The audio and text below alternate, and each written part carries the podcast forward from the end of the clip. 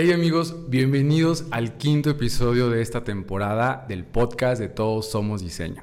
En este episodio tengo un invitadazo de lujo. Bueno, creo que digo que tengo un invitadazo de lujo en cada episodio, pero amigos, es que verdaderamente esta temporada está lleno de invitadazos de lujo.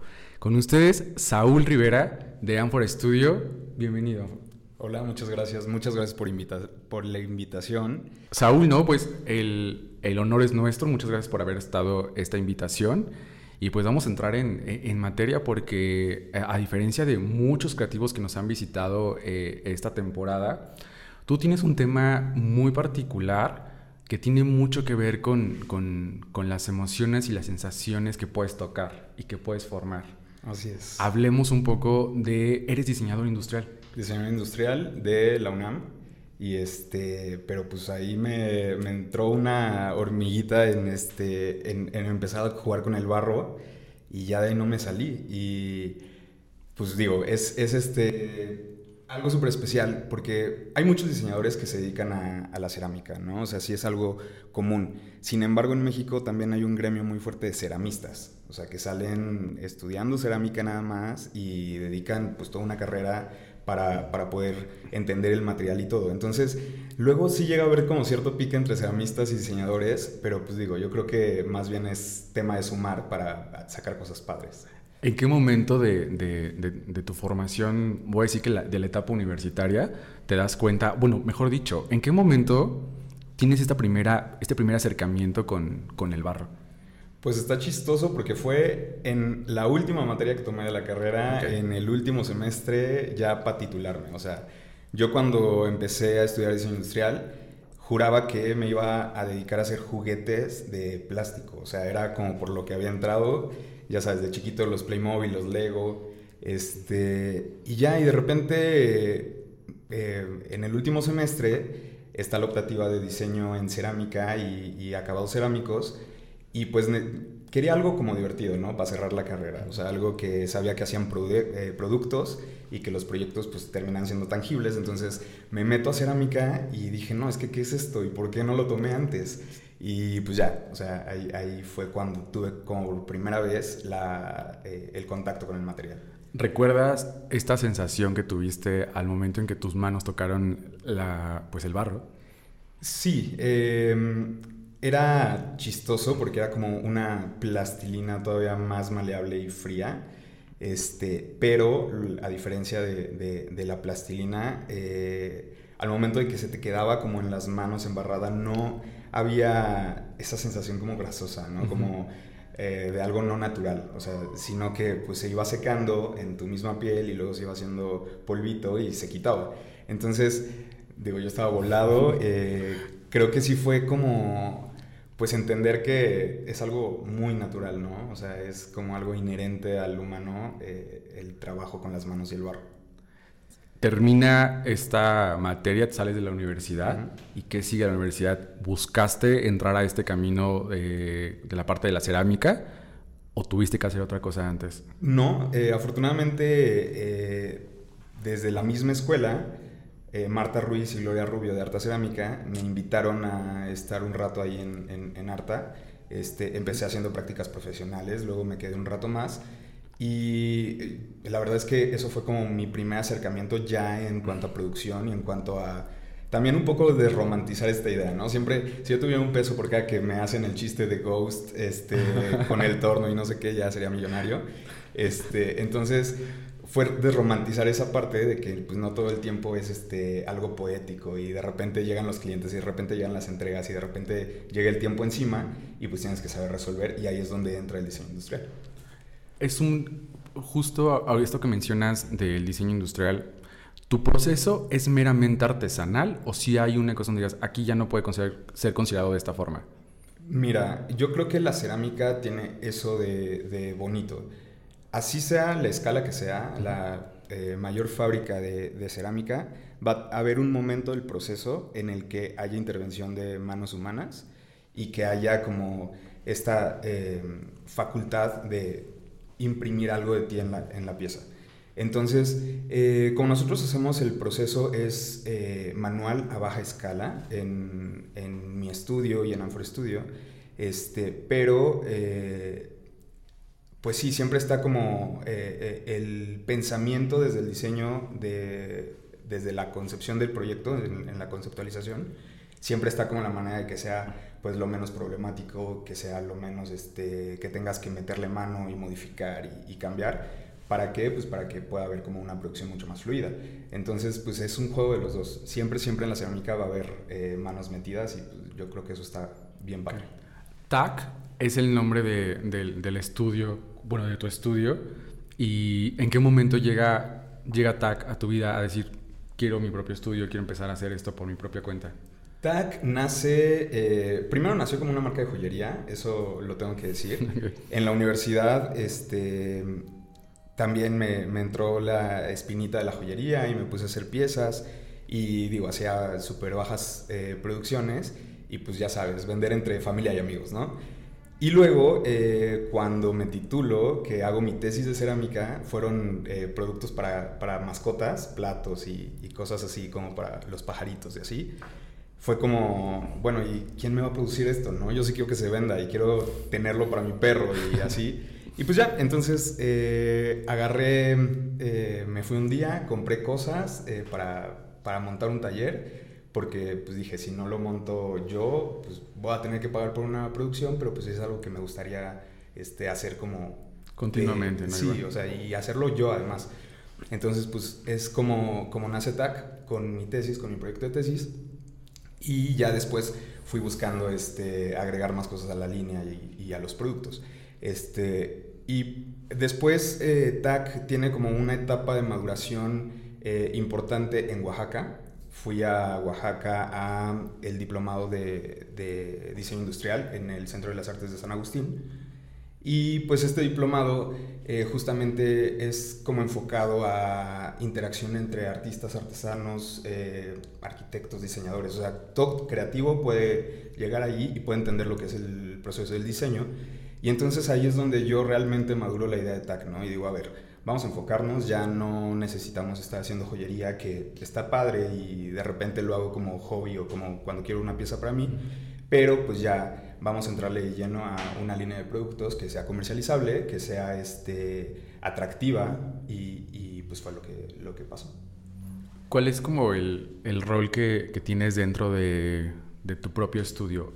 ¿Tienes otro equipo de trabajo ahí? ¿Cómo es este proceso dentro del estudio? Sí, el, el estudio es un estudio pequeño, o sea, realmente no, no he tenido la intención de, de, de crecerlo a escalas que me necesiten más presente. Porque me gusta hacer un chorro de cosas. Entonces, eh, yo en, en, en, TAC tengo como la tarea creativa y la tarea, pues tal cual, de buscar clientes y, posicionar las piezas. Tengo un equipo atrás que me ayuda, tengo un jefe de taller y tengo gente que me ayuda como con, con la maquila de las piezas mismas. Ok.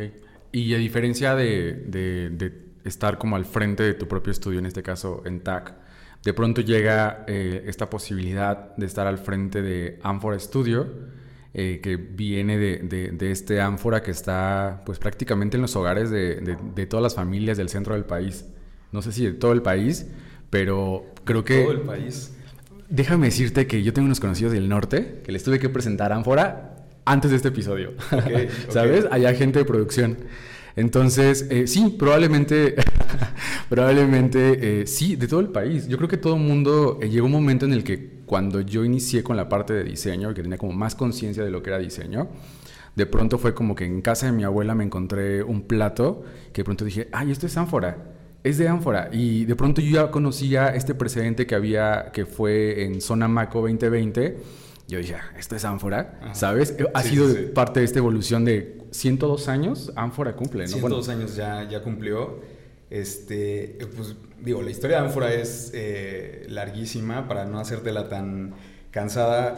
Eh, eh, la última parte, cuando ánfora se muda a Pachuca, fue un tema tal cual de, este, de sobrevivencia de la marca, ¿no? O sea, llega el trato de, libre comercio, llegan las importaciones de China, de Estados Unidos, y entonces, eh, por ejemplo, en China, la calidad de las piezas no se cuida tanto en cuanto a las cosas que se usan para fabricarlos. Entonces, de repente sí llegan eh, vajillas que sus esmaltes tienen plomo para bajar como eh, la energía que se usa para quemarlas o cosas por el estilo. Y es cuando Ánfora pues empieza a perder mercado en los hogares y empieza a entrar más como a eh, comercio con, con, otros negocios, ¿no? Restaurantes, hoteles y tal. Entonces, em, en esta parte, pues eh, Ánfora sí perdió como cierta presencia tal cual en, en, las mesas habituales como era antes en los 50, por ejemplo, que sí todo el mundo tenía Ánfora. Y este, y ya empieza a aparecer en otros lados. Sin embargo, creo que ahorita ya está como reposicionando esa, esa parte porque la misma gente tiene esa añoranza y esa, eh, ese recuerdo de la calidad de los platos, ¿no? Este, y pues ya, entonces, eh, la diferencia entre la, la, el tener un, un, estudio de diseño propio y estar trabajando para una marca, yo, yo creo que radica en, en pues tal cual que la, necesidad de los clientes es distinta, ¿no? Eh, en TAC yo tengo la libertad de sacar un producto, ponerlo en el mercado y pues ahora sí que buscar a quien le gusta, ¿no? Y quien le guste lo comprará y quien no le guste, pues ni modo. Pero en Ánfora eh, más bien son los clientes los que llegan pidiendo, ¿no? Y es como, ok, te conozco desde hace cientos de años quiero... Hace 100 años. Sí, bueno, 100 años. Un poquito más de 100 años. Este, quiero un plato muy particular para este restaurante particular que voy a hacer y entonces es cuando este, eh, hay que resolver necesidades del cliente y no tanto como esta parte, este desfogue creativo que se tiene en, en algo propio. ¿Podríamos considerar que, que, la parte central de Ánfora sigue siendo como un tanto más tradicional y que Ánfora Studio es una vertiente más contemporánea? Sí, totalmente.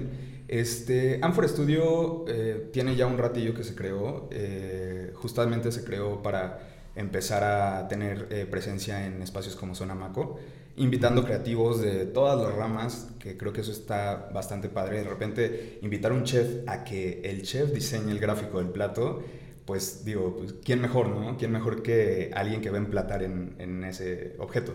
Este, arquitectos, artistas, diseñadores han metido la mano en estas intervenciones en las vajillas eh, y ahorita Amphora Studio ya está entrando en una parte donde ya no nos estamos limitando a la vajilla, ¿no? O sea, ya estamos invitando directamente a artistas a hacer con cerámica lo que se puede hacer con cerámica. Es bien curioso porque en México tenemos una tradición alfarera de milenios, ¿no? Eh, las técnicas como por ejemplo la talavera, que llevan eh, siglos y siglos desarrollándose, eh, pues siempre han estado ahí y son tan cotidianas que de repente no les buscamos eh, pues los límites, hasta dónde pueden ir. Entonces, eh, con esta idea, yo dije, bueno, pues Amphora Studio es una parte súper chiquita de todo lo que es Amphora, de toda la gente que está involucrada en Amphora, pues demos oportunidad de que en este espacio donde no podemos hacer tanto daño, venga gente, gente a, este, a, a inventar, ¿no? Y un poquito es eh, también benéfico para Ánfora porque, haz de cuenta, llega un artista y yo le digo, mira, tenemos esta gama de materiales, haz lo que quieras. O sea, neta, vuélvete loco, haz lo que quieras. Este, y entonces empiezan a hacer experimentación. Empiezan a mezclar materiales, empiezan a desarrollar esmaltes, a pigmentar pastas. Y en todo ese proceso hay una documentación donde nosotros nos vamos dando cuenta también qué podemos hacer con nuestros propios materiales que no se está haciendo. Y al final el artista puede terminar su obra, puede hacer sus piezas y, este, y pues todos ganamos, ¿no? O sea, es, es como una simbiosis. Entonces creo que es súper importante esta nueva etapa de Ánfora Studio, en donde pues sí estamos buscando como que eh, la gente participe más, que se, haya, se haga también una comunidad de ceramistas, que es algo que necesita el, el, país como para que el gremio eh, pues se valore y, pues ya, entonces es, en esas andamos en, en, el estudio. Ok. En eso que mencionas de, de, pues de alguna u otra forma esta nueva visión que tú estás como, como, como guiando o, o poniendo bajo tu dirección en Amphora Studio, eh, no sé si tenga que ver con el tema, pero dentro de la semblanza que, que, que nos dimos a la tarea de, de armar sobre ti, eh, encontré un tema ahí muy interesante acerca de la impresión 3D, que me parecía muy interesante dado como pues lo que tú desarrollas. ¿Qué tiene que ver esto?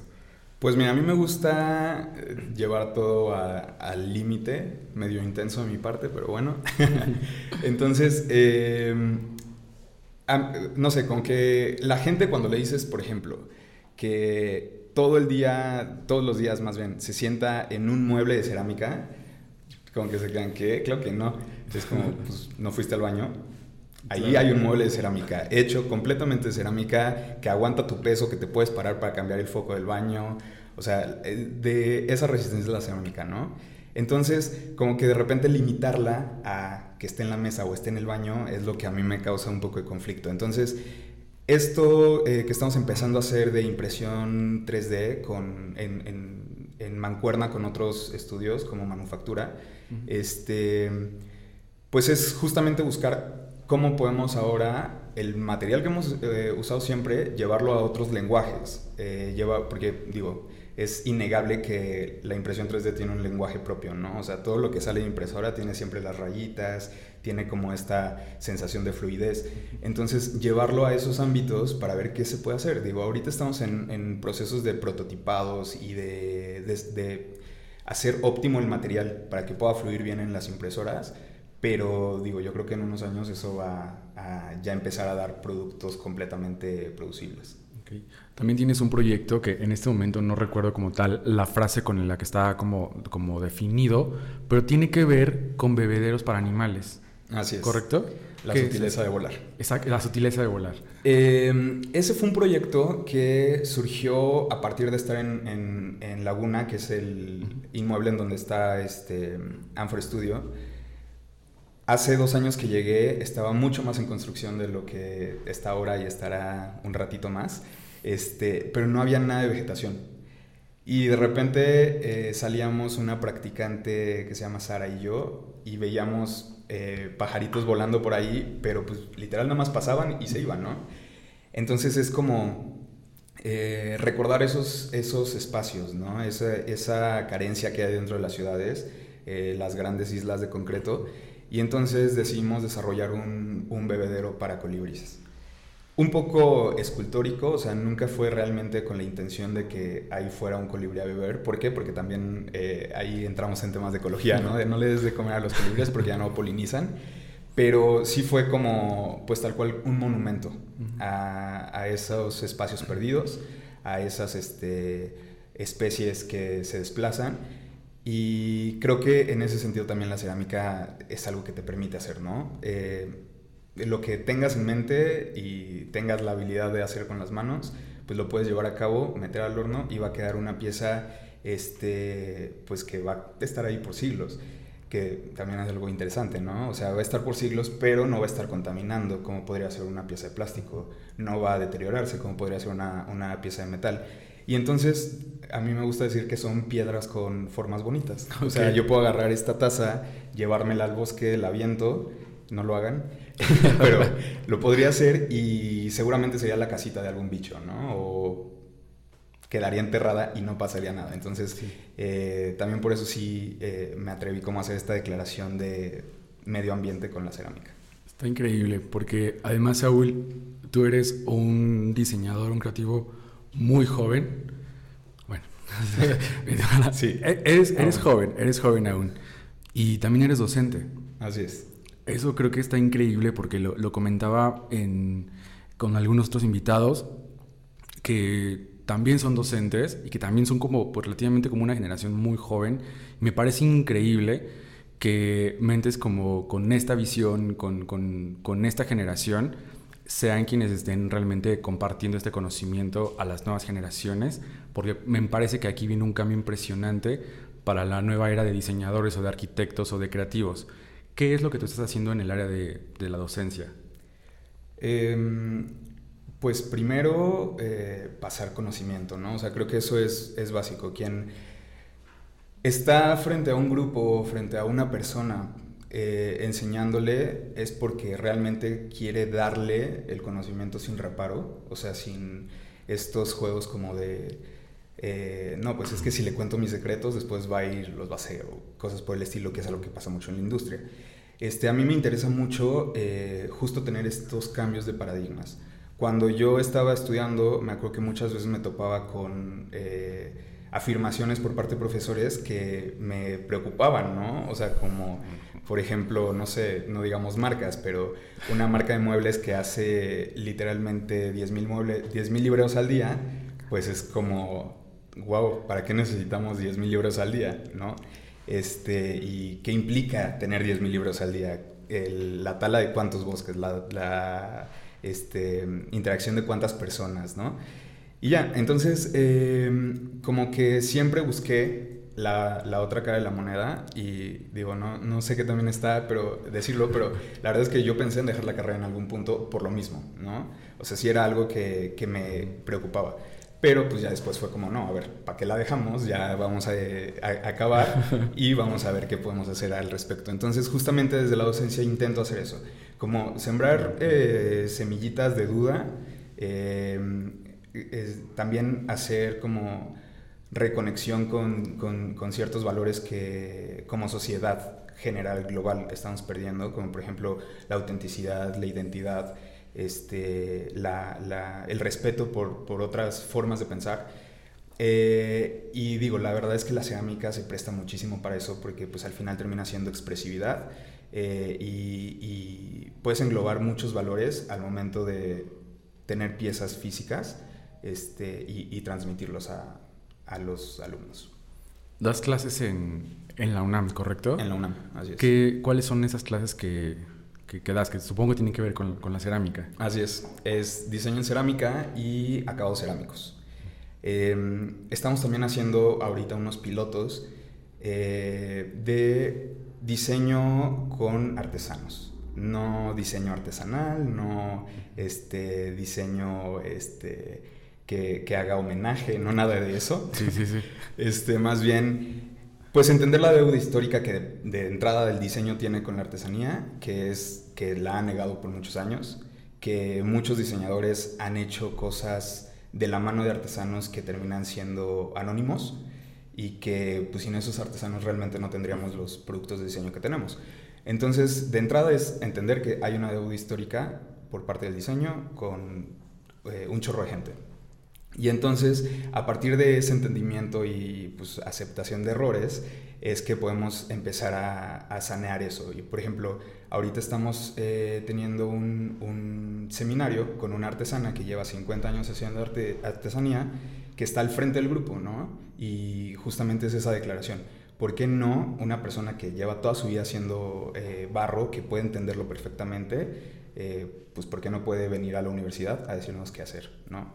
Entonces es súper fuerte y digo, la artesana es, es bastante conocida, de Rufina Ruiz de Atzompa y Rufina ha estado metidísima en, en, el diseño ya desde hace bastantes años y justamente pues nos ayuda y nos enseña muchísimo eso, ¿no? Como entender en qué nivel puedes este, eh, unir las dos cosas sin perder el respeto, sin perder la, este, la dignificación de los objetos y además aceptando que cada disciplina tiene su parte, ¿no? Ahorita que mencionas esta parte de, de, aprender, desde tu punto como profesor, ¿tú qué estás aprendiendo de, de este día a día en, en, clases, viendo a estas generaciones? ¿Qué, ¿Qué, puedes aprender de esto, Saúl? Pues un chorro de cosas, empezando por cómo hacer TikToks. este, pero la verdad es que eh, luego de repente uno, con la experiencia que va agarrando, cree que entiende ya las cosas, ¿no? Por ejemplo, todos estos temas como eh, delicados de género, de eh, apropiación cultural, de... Digo, hay, hay una lista súper larga, pero ver la perspectiva de una nueva generación eh, siempre pues, te, da, te da norte y te hace entender que de repente puedes que también estés haciendo las cosas medio mal y estar abierto a eso, ¿no? Eh, como quitar esta barrera del adultismo con, con los alumnos, creo que eso, eh, gracias a que no les llevo más de cinco años a, a mis alumnos, pues me, me da más, se me da más fácil pero pues sí, quitar como esta barrera de yo soy el que sé y tú eres el que está aprendiendo y más bien como empezar a hacer las cosas más horizontales, ¿no? Como de, a ver, yo te platico esto y tú qué, qué es lo que entendiste y qué me platicas de vuelta. Y ya, yo, creo que es eso, el diálogo. Sigan a Saúl en TikTok, ¿va? eh, Saúl, ¿en qué momento llegó la invitación para que, para que fueras docente? La invitación para que fuera docente en realidad fue más una búsqueda. Ok. Este, yo desde que estaba como alumno sentía esta como ganas de, de, ser este profesor, pero tenía algo muy claro. Primero tenía que salir, aprender y luego regresar a enseñar, porque si me quedaba ahí, pues nada más les iba a pasar lo que a mí me habían este, enseñado. Entonces, una vez que ya tuve como cierto desarrollo en la, en la parte de cerámica, Fui eh, de vuelta a la escuela, toqué la puerta del laboratorio de cerámica y hablé con Emma Vázquez y con Marta Ruiz, que en ese momento estaban este, al, al mando de la materia, y les dije, oigan, denme chance de estar aquí nada más pues, a ver qué pasa, ¿no? Y así fue, estuve un semestre, que de hecho también hubo una vinculación con Ánfora porque eh, se celebraban los 100 años de Ánfora y los 50 años de, de, diseño industrial en la. Y entonces me, me, dieron chance, participé, estuve ahí ayudándolas y después eh, pues ya me dijeron como, oye, pues ya vente, ¿no? Quédate acá, este, ayúdanos a, dar la materia y pues así es como ha sucedido. Entonces, ¿es relativamente poco el tiempo que, que llevas dando clases? Eh, son cuatro años ya. O sea, porque digo, este proyecto de los 100 años empezó antes de que fueran los 100 años. Sí. Ok en esta búsqueda de, exploración de, materiales y, que además es un constante tanto en lo que estás haciendo como en tu posgrado, como creo que en lo que desempeñas como en tu rol en cada de las cosas que estás en cada una de las actividades que estás haciendo. ¿Qué más falta por experimentar para Saúl en, cuestión de materiales? ¿Para dónde te gustaría ir? Decir, ah, creo que puedo hacer esto también con ese material. Ok. Em, la cerámica en sí es súper compleja. O sea, la verdad es que quien te diga que sabe 100% cerámica te está mintiendo. Este, porque hay tantas, tantas, tantas variantes como de dónde proviene la materia prima, eh, la temperatura misma de quema, este, cómo está la humedad en el ambiente. O sea, todas esas cosas tienen influencia directa sobre las piezas cerámicas. Entonces, eh, yo creo que todavía me falta un buen rato de profundización en, en, ese tema, pero lo que estoy empezando a hacer ya como a la par es este, eh, trabajarla en conjunto con otros materiales. Eh, yo creo que todos hemos visto imágenes súper bonitas de, no sé, tazas que tienen su parte de abajo de madera y cosas por el estilo. Sin embargo, es súper complejo crear esas piezas y esas piezas terminan siendo carísimas. Entonces, eh, lo que yo estoy em, ahorita en, lo que traigo en mente, pues es empezar a hacer combinaciones de materiales, texturas y, y cerámica y pues llevar productos nuevos. Si no hubiera sido diseñador, Saúl, ¿qué hubiera sido profesionalmente? Biólogo. Biólogo, sí. ¿Por qué biólogo? Pues porque me gustan muchísimo los animales. Este, he acompañado a gente que estudia biología a prácticas de campo, así a meterme a la selva y quedarme en casas de campaña y todo. Este, yo creo que es una parte súper linda, eh, súper noble como entender otras formas de vida. Eh, y pues eso, o sea, nada más por el simple gusto. La verdad es que no terminé estudiando biología porque, eh, digo, sí me imaginaba este, como eh, en un laboratorio todo el día, todos los días, viendo un microscopio a ver si ya se había reproducido la bacteria. Y pues no, necesitaba hacer cosas más, más tangibles. Y lo haces totalmente, entonces está increíble. Hablando un poquito de de la parte como otra vez de, la cerámica es cuál es tu estilo. ¿Crees que hay forma de crear un estilo en este ambiente de la cerámica? Sí, totalmente. Este, yo creo que yo definiría mi estilo como algo eh, poético, apapachador. Y, y yo creo que sí me atrevería a decir que minimalista. O sea, a mí estos esmaltes eh, reactivos con un chorro de cristales y todo se me hacen increíbles, pero digo, tal vez no tenga la sensibilidad, pero no, no me gusta aplicarlos en mis piezas porque empieza a ver como un juego de competencia entre la forma y el acabado. Pero, em, digo, creo que es algo que se tiene que hacer, que las exploraciones de estos esmaltes súper locochones eh, son padrísimas de hacer, padrísimas de llevar a cabo, pero este, si yo en, mi estilo propio trato de irme más como por los tonos naturales de las piezas. También en un eh, tema de, esto que hablamos hace ratito, como del eh, el respeto al medio ambiente y al entorno para, para tener menos mezcla de cosas. hablando de este proceso como de la cerámica, que a diferencia creo que de otras disciplinas te permite sentirlo, ¿cuál es el proceso previo o entras de lleno a, interactuar con, la materia? Eh, no, si hay un, proceso previo. Bueno, creo que se puede hacer de las dos maneras y dependerá de lo que pide el proyecto, ¿no? Hay veces que sí, de plano, es como vamos a hacer el prototipo, por ejemplo, en el torno, para que ya esté listo en tres días y ya tengamos como la, la idea de lo que va a ser. Pero cuando hay un desarrollo eh, más, más amplio, como por ejemplo esto que, que me preguntabas del bebedero para colibríes, o también tengo una pieza que se llama Monumento al Banco, que es un banco de cerámica, este, si hay una exploración eh, que va desde más atrás. Eh, por ejemplo, este del Monumento al Banco fue retomando el tema del mueble donde siempre nos sentamos, este, ¿por qué no hacer un, un, banco que fuera como muy realista en cuanto a que tuviera cojincito y todo para exterior? Si puede ser de cerámica, la cerámica no le va a pasar nada bajo el sol y bajo la lluvia y bajo eh, las inclemencias del clima. Y entonces eh, sí hubo como un pensamiento más atrás, luego prototipado, luego eh, un chorro de, de, piezas que entran al horno y salen quebradas porque así es la cerámica. Este, y ya después llega el momento de eh, tomar todas esas, todos esos errores, todas esas pruebas de pastas, de colores, de todo, y ya armar un producto final. Este, yo creo que un tiempo de desarrollo de, de, la cerámica sí puede llegar a ser como de un par de meses para tener un producto bien probado y pues que sí sea reproducible, que creo que eso es algo en lo que yo me enfoco mucho. Okay. Saúl, la verdad es que este episodio ha sido un agasajo de muchísimo aprendizaje. Seguramente estaremos muy pendientes de qué viene para tanto para Anfora Studio como para TAC, como para a ti profesionalmente. ¿En dónde podemos saber un poco más de ti, de todo esto que estás haciendo? Pues eh, si quieren enterarse de todo junto, está arroba en, mi TikTok. No, bueno, sí, también es, el mismo TikTok. Este, pero digo, la verdad es que yo soy todavía más de, Instagram. Entonces ahí casi que es mi diario. Ahí es mi, mi álbum de fotografías y mi diario. Y entonces ahí voy subiendo todo. Y ya de ahí pueden irse hacia, los demás proyectos. Ok, Isabel, muchísimas gracias por habernos acompañado en esta temporada. A ti por invitarme. Muchísimas gracias. Muchísimas gracias. Eh, amigos, muchísimas gracias por escucharnos en este episodio, por vernos, que nos lo esté viendo. Recuerden que yo soy Enrique Borsale y que todos somos diseño.